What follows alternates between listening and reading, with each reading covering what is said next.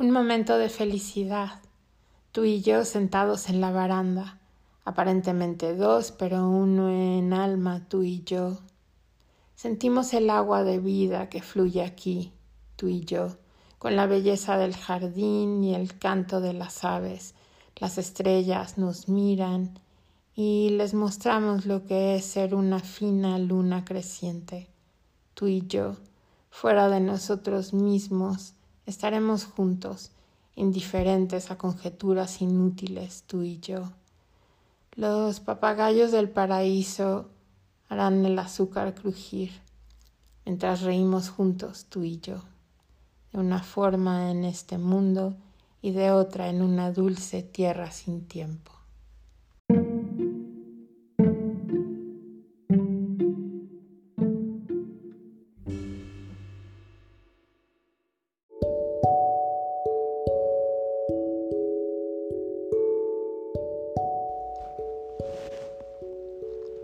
Jalal ad-Din Muhammad Rumi, mejor conocido como Rumi, fue un célebre poeta místico musulmán persa y erudito religioso.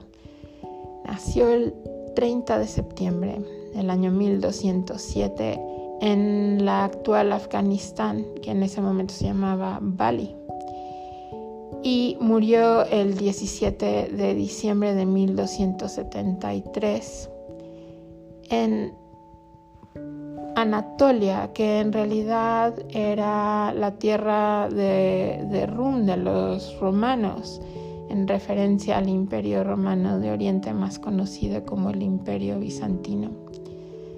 Cada 17 de diciembre se conmemora el fallecimiento de este ilustre pensador y místico sufí del Islam.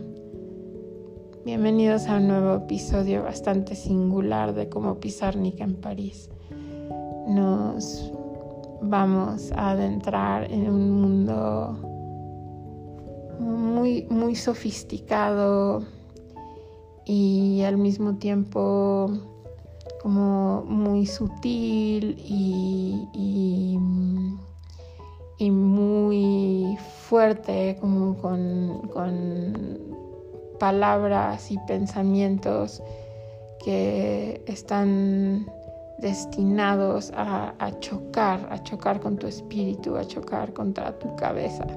A ver qué les parece. Tal vez quieran tomar papel y lápiz en este episodio para tomar nota de algunas de las frases eh, famosas de Rumi que son realmente fantásticas. Bienvenidos. Soy escultor. Moldeo la forma, cada momento doy forma a un ídolo, pero entonces frente a ti las fundo. Puedo despertar mil formas y llenarlas de espíritu, pero cuando miro en tu rostro quiero echarlas al fuego. Mi alma se vierte en la tuya y se mezcla, porque mi alma ha absorbido tu fragancia, despreciado para mí. Cada gente, cada gota de sangre que derramas te informa a la tierra que me vuelvo uno con mi ser amado cuando formo parte en el amor. En esta casa de agua y barro, mi corazón ha caído en ruinas. Entra en esta casa, mi amor, o déjame partir.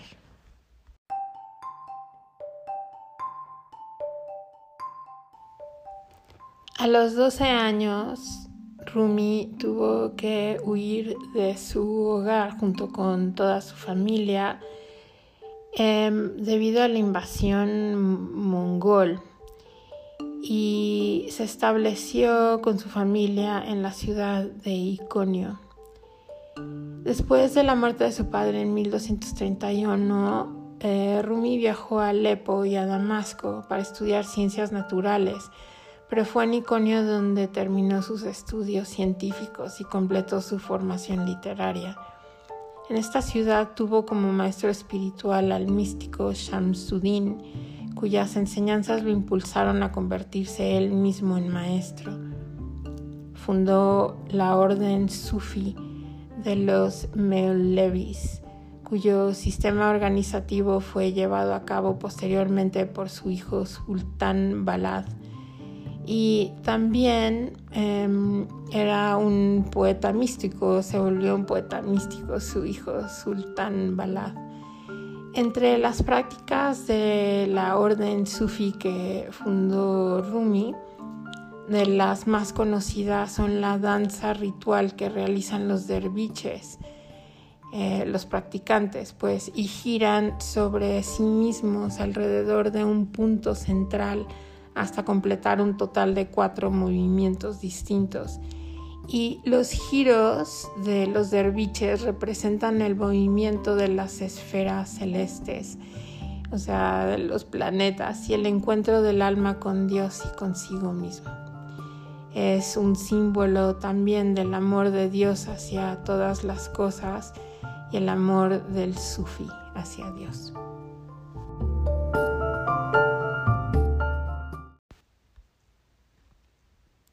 Soy hierro resistiendo el imán más grande que hay. Cada uno ha sido fabricado para un trabajo en particular y el deseo para ese trabajo ha sido puesto en cada corazón. Responde a toda llamada que excite tu espíritu. Debes derribar partes de un edificio para restaurarlo y lo mismo ocurre con una vida que no tiene espíritu. Trabaja en el mundo invisible al menos tan duro como haces en el visible.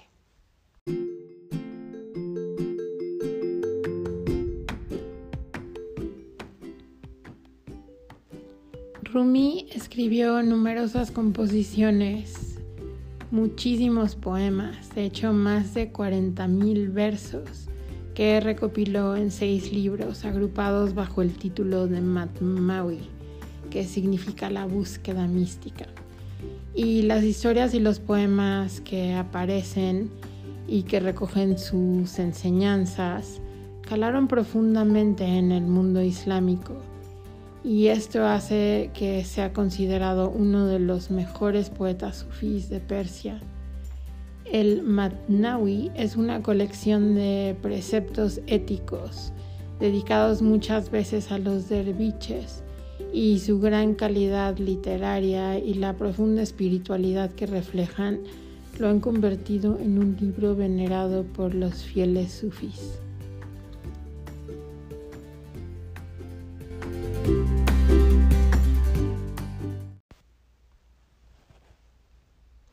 El intelectual está siempre luciéndose, el amante siempre perdiéndose, el intelectual se escapa por miedo a ahogarse, todo el asunto del amor es ahogarse en el mar, los intelectuales planean su reposo, los amantes se avergüenzan de descansar, el amante siempre está solo, aun si está rodeado de personas, como el agua y el aceite, él permanece separado, el hombre que se toma la molestia de dar consejos a un amante no consigue nada.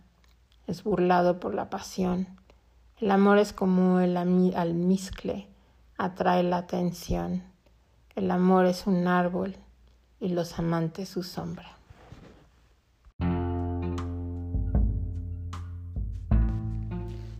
Rumi tuvo dos esposas. La primera se llamaba Gefner Hatun, que murió en 1229. Tuvieron dos hijos em, que se llamaban Sultán Balad, que ya mencioné, y Ala al-Din. Eh, ambos nacieron de este matrimonio y después de que muriera Gefner Hatun, Rumi se casó con una viuda que se llamaba Karra Hatun fallecida en 1292, mucho después de, Rumi. Y um, Karra Hatun, cuyo nombre podía hacernos presumir que poseía un linaje bizantino, aunque en realidad tenía ascendencia turca. Era madre de un hijo ya que adoptó Rumi como si fuera suyo. El hijo se llamaba Mohammed Shan y luego tuvo, tuvieron juntos dos, dos hijos, un hijo y una hija. El hijo se llamaba Amir Musafir, Aladin Alim Kalevi y su hija se llamaba Malika Hatun.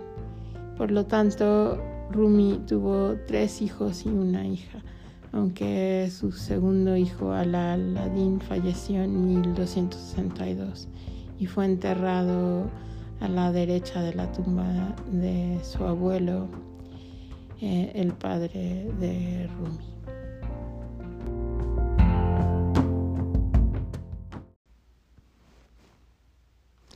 La pasión hace nueva la vieja medicina.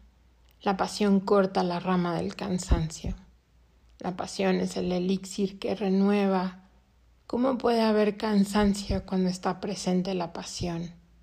Oh, no suspires con pesadez por la fatiga. Busca la pasión. Búscala, búscala.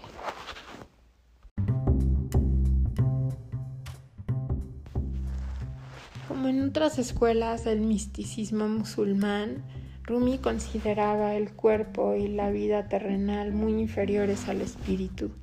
En sus enseñanzas enfatiza la importancia del espíritu divino presente en el hombre, ya que es lo que el ser humano recibe generosamente de la divinidad. Por eso el amor del hombre hacia Dios debe ser infinito.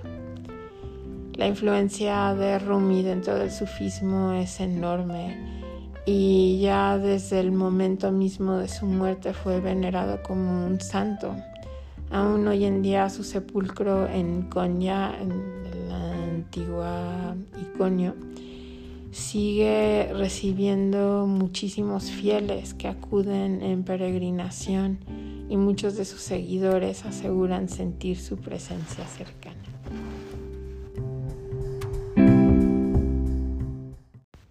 El amor es insensato, no razona. La razón busca un beneficio, el alma se te declara consumiéndose inmutado. Sin embargo, en medio del sufrimiento, el amor avanza como una rueda de molino, sencilla y de dura superficie. Habiendo muerto de interés personal, no arriesga todo y pide nada el amor pierde apostando cada regalo otorgado por Dios sin causa. Dios nos dio el ser sin causa. Devuélvelo otra vez.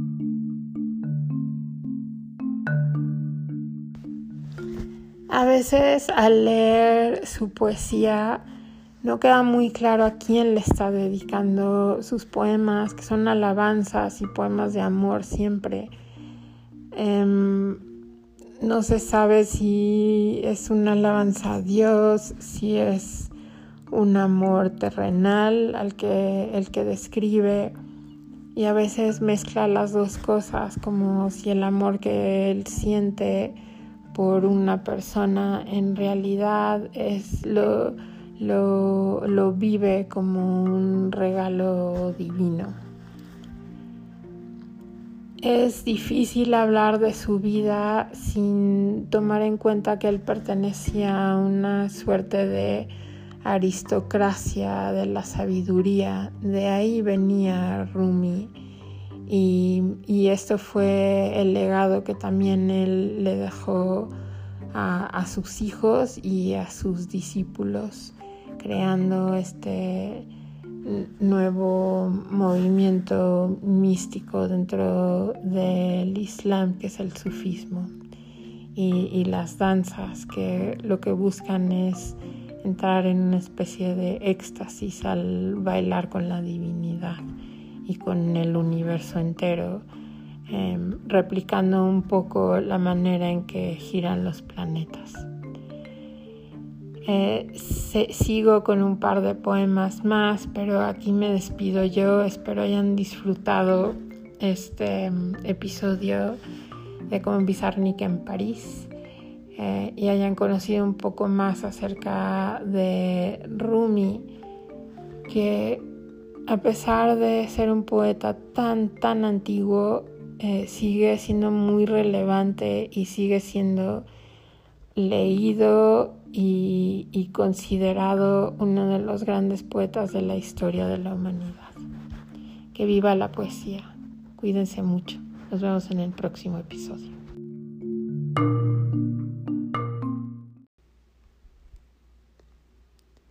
Cuando mi ataúd esté siendo sacado, nunca debes pensar que estoy perdiéndome de este mundo.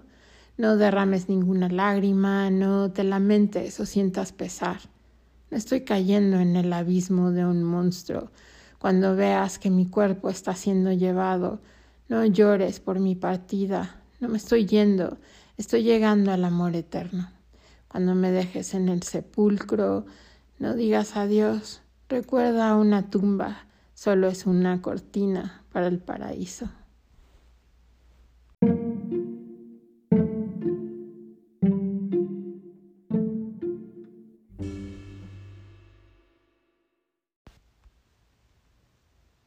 En el alba de la felicidad me diste tres besos para despertar. A ese momento de amor traté de recordar en mi corazón lo que había soñado durante la noche antes de estar consciente de este movimiento de la vida, encontré mis sueños, pero la luna me alejó, me elevó hacia el firmamento y me dejó ahí suspendido, viendo cómo mi corazón había caído en tu camino, cantando una canción entre mi amor y mi corazón, sucedían cosas que lentamente me hicieron recordar todo. Me diviertes con tus caricias, aunque no puedo ver tus manos. Me has besado con ternura, aunque no haya visto tus labios. Te escondes de mí, pero eres tú por quien sigo viviendo. Quizá llegará el momento en que te canses de besarme y estaré feliz, aunque me insultes. Solo te pido, mírame siquiera.